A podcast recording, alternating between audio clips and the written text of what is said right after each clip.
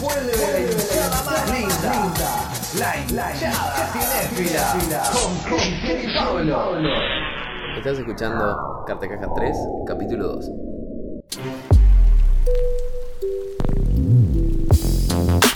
¿Qué más viste? Y después, eh, uh, vi, después sí vi una peli que se llama The Party. Es una película inglesa que en realidad juega, hace un doble juego entre al llamarse The Party porque es una celebración, es como una fiesta que se está celebrando y a la vez habla de, él- de un partido, de partido político. Por eso se llama The Party. En inglés hace el doble juego, en español tendría que ser la fiesta porque en realidad es una reunión, lo que vemos nosotros. Y es del estilo de lo que veníamos hablando también la semana anterior, de perfectos desconocidos. Por ejemplo, no sé, la otra que habíamos dicho es la reunión de los idiotas, la cena de los idiotas, que ocurre todo en un, en un solo momento que va a ser esta cena. Es una mujer que es electa para un ministerio que no queda claro bien si es un ministerio tipo primer ministro de, de Inglaterra, que sería un, un lugar pero súper codiciado, o un ministerio, pero ya de por sí va a ser una mujer ministra que para ellos era muy importante en un partido que era medio desconocido, medio como si fuera, o no desconocido, pero medio de esos que no ganan nunca, como si te dijera el frente de izquierda ganando un ministerio. Era como algo novedoso. Este, entonces se celebra a esta mujer, se celebra a, a- a lo que están haciendo y esta, en esta reunión este es un quilombo tras otro, tras otro, porque no es lo único que vamos a ver que pasa esa noche. No es, no es eso lo importante de la noche, sino que van a pasar un montón de sucesos, que todos tienen un montón de secretos, que van a ir diciendo durante la misma cena. Y la verdad que está muy bien resuelta.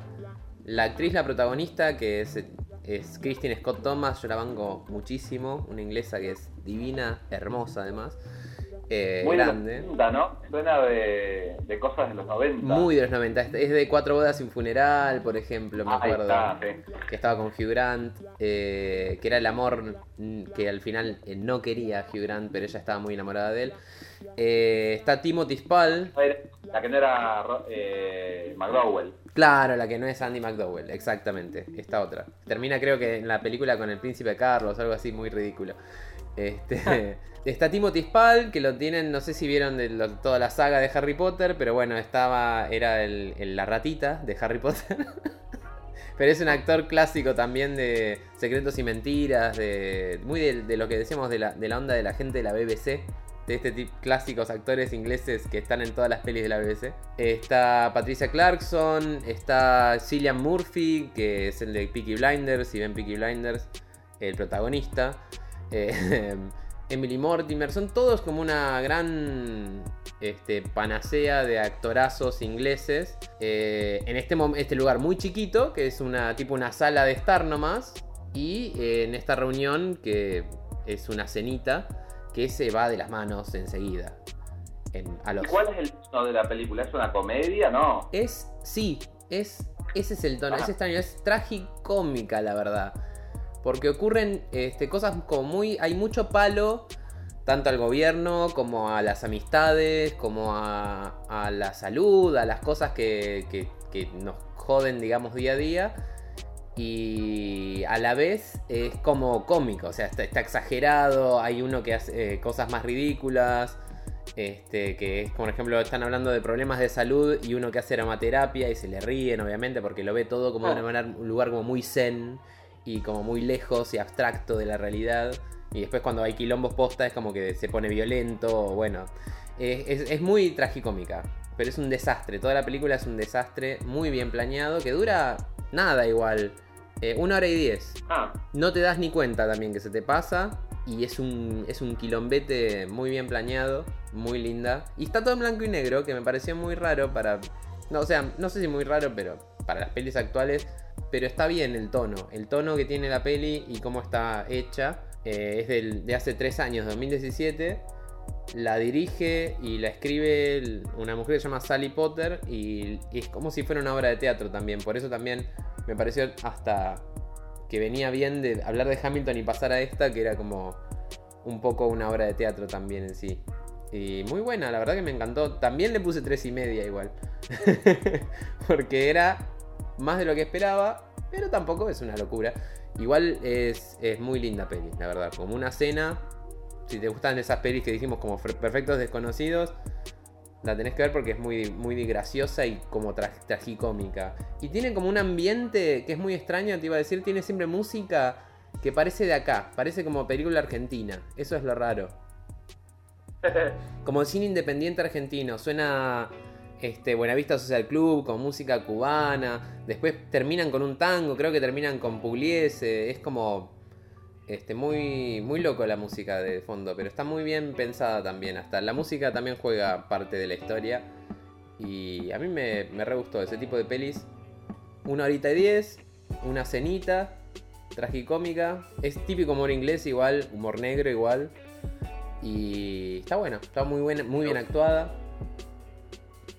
Sí, la, la, la directora, ahora me fijé, y, y ella creo que su primer película, eh, capaz que la conocés, es eh, Orlando, la, la película de 1992, que fue como el- la primera película conocida en la que estuvo Tilda Swinton. Sí, sí, sí.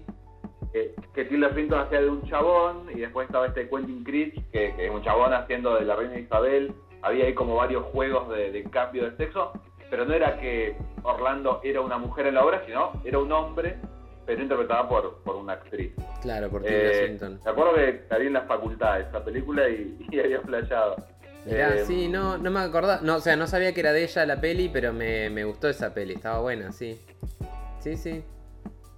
Sería interesante. Pero bueno, de party, la voy a, la voy a buscar. ¿Qué, cuánto, ¿Cuántas estrellas le pusiste? Tres estrellas y media. Ahí, en, mantenemos. Me gustó un poco más. Me gustó un, ¿Un poco, poco más más de qué? de, de- no sé, de la media, digamos. De la- las tres estrellas que sería la media. Las tres y media le da el toque de. Me gustó un poco más de lo que hay para ofrecerme en el mercado. Creo que me gustó un poco más. Es para. No sé si para darte la intelectual una noche y ver una peli así como, ay, estoy viendo una película de humor inglés. Pero es como. Yo la pasé. La verdad que las películas inglesas me divierten en general. Y hasta las que no son de comedia tienen como su, la- su giro de comedia. Este, y estaba entre esta y ver una de Guy Ritchie que tampoco vi, que es la última, que es The Gentleman. Y me tiré por esta porque Ah. era algo más extraño. Entonces quise ir por la, la peli rara. ¿Forma o, o, o pirateadísima? No, pero. Pero vos donde dijiste la otra vez que las veíamos tipo por. Por Apple. Apple, Hulu. Voy directamente a buscarla por ahí. Por alguna plataforma. Cuevana capaz las tiene, no sé. Yo te tiro el dato. ¿Existe Cuevana todavía? Tengo entendido que sí, la otra vez me dijo alguien, la vi por Cuevana. Pero no tengo, ya con esto de la cuarentena, no sé si fue ayer o hace cinco años. Entonces, Claro. estoy un poco perdido. Pero creo que fue hace poco, me dijeron. eh, O si no está en Cuevana. Creo que existe. Igual yo creo que Cuevana a esta altura es medio como decir la vi en la tele. Es como, Sí. no sabes realmente qué es Cuevana. Es lo mismo. Es una... Claro, Sí, es cierto. la bajé de Jiffy. Jiffy no existe más tampoco hace como tres años, pero bueno. Claro. Es lo mismo, es lo mismo. Yo vi, vi también una película cortita que también le puse tres estrellas y media y que también la bajé de, de Cuevana. Eh, es una película que se llama The Rental. Es una película de terror de este año que estoy tratando de ver. Ah, Como no se está estrenando nada porque no porque vivimos en, en una pausa. Obvio. Eh, cada vez que sale alguna película de terror trato de verla. Y lo bueno es que están saliendo muchas películas de terror como de, de- de presupuesto bajo, pero que vienen ahí medio con un run run. Y, y por ahora no, no, me, no me he clavado con nada que, que- que me llegara a decepcionar. Explícame. Esta película la dirige Dave Franco, el hermano de, de ahora recientemente cancelado James Franco. Sí. Pero bueno, el pibe parece no, que no, que no está todavía en esta. No, no, es bueno todavía. Eh, y actúa su señora, Alison Brie, y actúa, bueno, actúa mucha gente, actúa también eh, To- Toby Huff, viste, eh, Artie, el hombre más fuerte del mundo de, de Pity Pit, Sí, sí, sí. eh, el de villano, si se quiere. Y actúa también Dan Steven, que es este muchacho también inglés, que nada, muy muy muy bonito, el de, el de Legión, el de, de La Bella y la Bestia, Don Tonavi, Sí, un pibe que, que actúa mucho. Eh, y es una película que me, me- también, bueno, le puse tres estrellas y media, me gustó como con contundencia.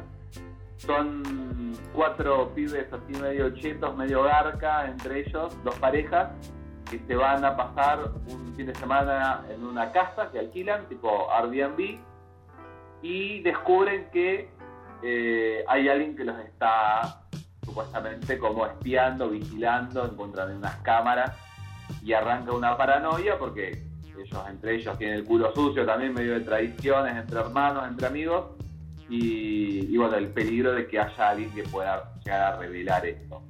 La película arranca así como una película medio de, paranoia y de quilombo, eh, y se termina transformando medio en un slasher, pero que ah, ahí ya, como está bastante entrada la película, no quiero ponerme a spoilear, eh, no es tampoco el típico slasher, y la manera que tienen de, de mostrar las muertes o, o- o lo que va pasando, me pareció como, como bastante original. bien. No voy a contar cómo, pero No, bueno, yo es- quiero es- que- es. ¿Le explicas a la audiencia? A mí no, por supuesto, no hace falta, yo entendí ese idioma de- del, del que ha estudiado cine. Pero cuando vos te referís una peli de terror al run run, ¿a qué te referís? No, no, eh, una, película que viene con Run Run Bien. es una película que yo por festivales. o- Ah, bueno, o claro. Que eh, nada, tiene un, o- o- un interés particular que es como que se viene hablando de esta película. Claro. Porque son películas que se viene hablando bien, que no, no es que yo, Anabel 2 no viene con un Run Run, viene con Warner atrás y un millón de trailers y seguro. la película Sí, viene sí, con sí. Ron Con, una película más chiquita que viene no con un boca a boca, porque yo no conozco a nadie que me la haya recomendado antes, Claro, pero sí de ver páginas que dicen, uh, mira esta peli. Que Ok, lo viste por reviews en otros lados también entonces. Claro, sí, sí, es una película que, que, eh, estuvo ahí en un par de festivales el año pasado y bueno, también es eh, eh, parte del rum que tiene, es que, eh, bueno, el director es un actor y, y nada, viste, llama la atención porque es, es un actor bastante conocido, que Sí. ha estado en, en- en éxitos y la gente dice, bueno, a ver qué hace este pibe. A ver más. qué hace el pibe. Además, un pibe que para mí es un carilindo, que no sabía que podía dirigir y escribir una película y no actuar en ella, porque generalmente los que son carilindos y actúan en sus propias. Generalmente actúan siempre en sus propias pelis. Me gusta que no esté actuando él. Le suma para mí. Este, Tal cual, yo esperaba en, todo momento que apareciera ¿Y dónde está? pero pero no y, y bueno también eh, la película la coescribió él Sí. con Joe Swamber que es, es, es uno de estos directores del Mumblecore Mumblecore es como Mumblecore eh, la otra vez había pensado una definición que era como esperando la carroza pero si todo el mundo hablara bajito porque son esas películas así de dramón o de, de quilombo interno, pero que está todo, viste, Mumblecore viene significando así como, como susurro, como una cosa así, Sí. y son así, nada, familias que se odian o amigos que se odian, Claro. pero todo muy como pasivo-agresivo. Por lo bajo, por lo bajo, sí, sí. Claro. De una. Y bueno, el chabón eh, actúa en, yo no sé si he visto una película que a mí me gusta mucho, que se llama You Are Next, que es una película de terror también. Me encanta esa peli. Una familia disfuncional. Sí, sí. Me encanta esa peli. Bueno, él es el hermano, eh, este Joe Swamber es el hermano, ¿cómo decirte? Como el más serio, uno de los que primero muere. Eh, uno que se parece un poco a. Ay, ¿cómo se llama este chabón? El, el, el de Saturday Night Live, a Bill Hader. Ahí lo Se estoy parece viendo. un poco a Bill Hader, un poco más gordito, capaz. Sí, sí, sí, sí, ahí lo Eh, sí. Y bueno, se ve que él estuvo ahí produciendo y escribiendo y, medio apoyando el proyecto y, seguramente le guió un poco la mano a, a Dave Franco. Pero ya te digo, a mí la, la película me, me re gustó. Así que nada, la, recomiendo además de comentarla. Me gusta, me gusta. No, poroto para Dave Franco, la verdad. No, no lo tenía, no lo tenía ni de director, ni, ni guionista, mucho menos. Lo tenía de cara bonita y ya. Pero bueno, yo lo juzgo porque es el hermano de Jane Franco, que está cancelado. Pero aparte de eso, que es un hermano de alguien que ya triunfó, digamos. y que es un rubiecito de ojos claros. Yo tiendo a ser muy estereotipado con los rubiecitos de ojos claros. Perdón. Pero. Pero de ojos marrones tu Claro, no, porque es claro, es mi competencia directa. No, pero más allá de, de que lo sea, este. Bueno, qué sé yo, una pinta así como de pibe bien, que no me esperaba que, que hiciera este tipo de cosas, que me parece fantástico, que me gusta que haga más inde- independiente. Porque yo lo tenía en estrella de Hollywood, a eso iba. Me cabe, me cabe que, Claro. que se, se tira esto. La voy, a la voy a tener que chusmear ahora. Capaz que es la influencia de la señora, ¿viste? Porque Alison Brie sí actúa mucho en cosas más chicas. Bueno, esta que decía de Little Hours o Sí. la chica que amaba los caballos que está ahí en Netflix, que son películas raritas, chiquitas. Eh, por ahí ella lo llevó por, por esos lados. Por el mal camino. Lado indie. Pero tampoco te voy a decir que es de Babadook, ¿viste? Es una película que es súper comercial igual. Pero, pero nada, me sorprendió que pudiera dirigir. Me pareció mejor que la que, que yo, que, que Disaster Artist. Claro, Me claro. pareció mejor con lo poco que hizo que su hermano. Re bien. No, bueno, re bien. Eh, pero bueno, estas tres y media. Poroto para Dave Franco ahí. Este, le damos, le doy mi voto de confianza a Dave Franco ahora. Acaba de terminar Cartacaja 3, capítulo 2. Te esperamos en el próximo capítulo. La hinchada cinéfila. Este partido se define en el tráiler. Esa hay que trabajarlo un poco más.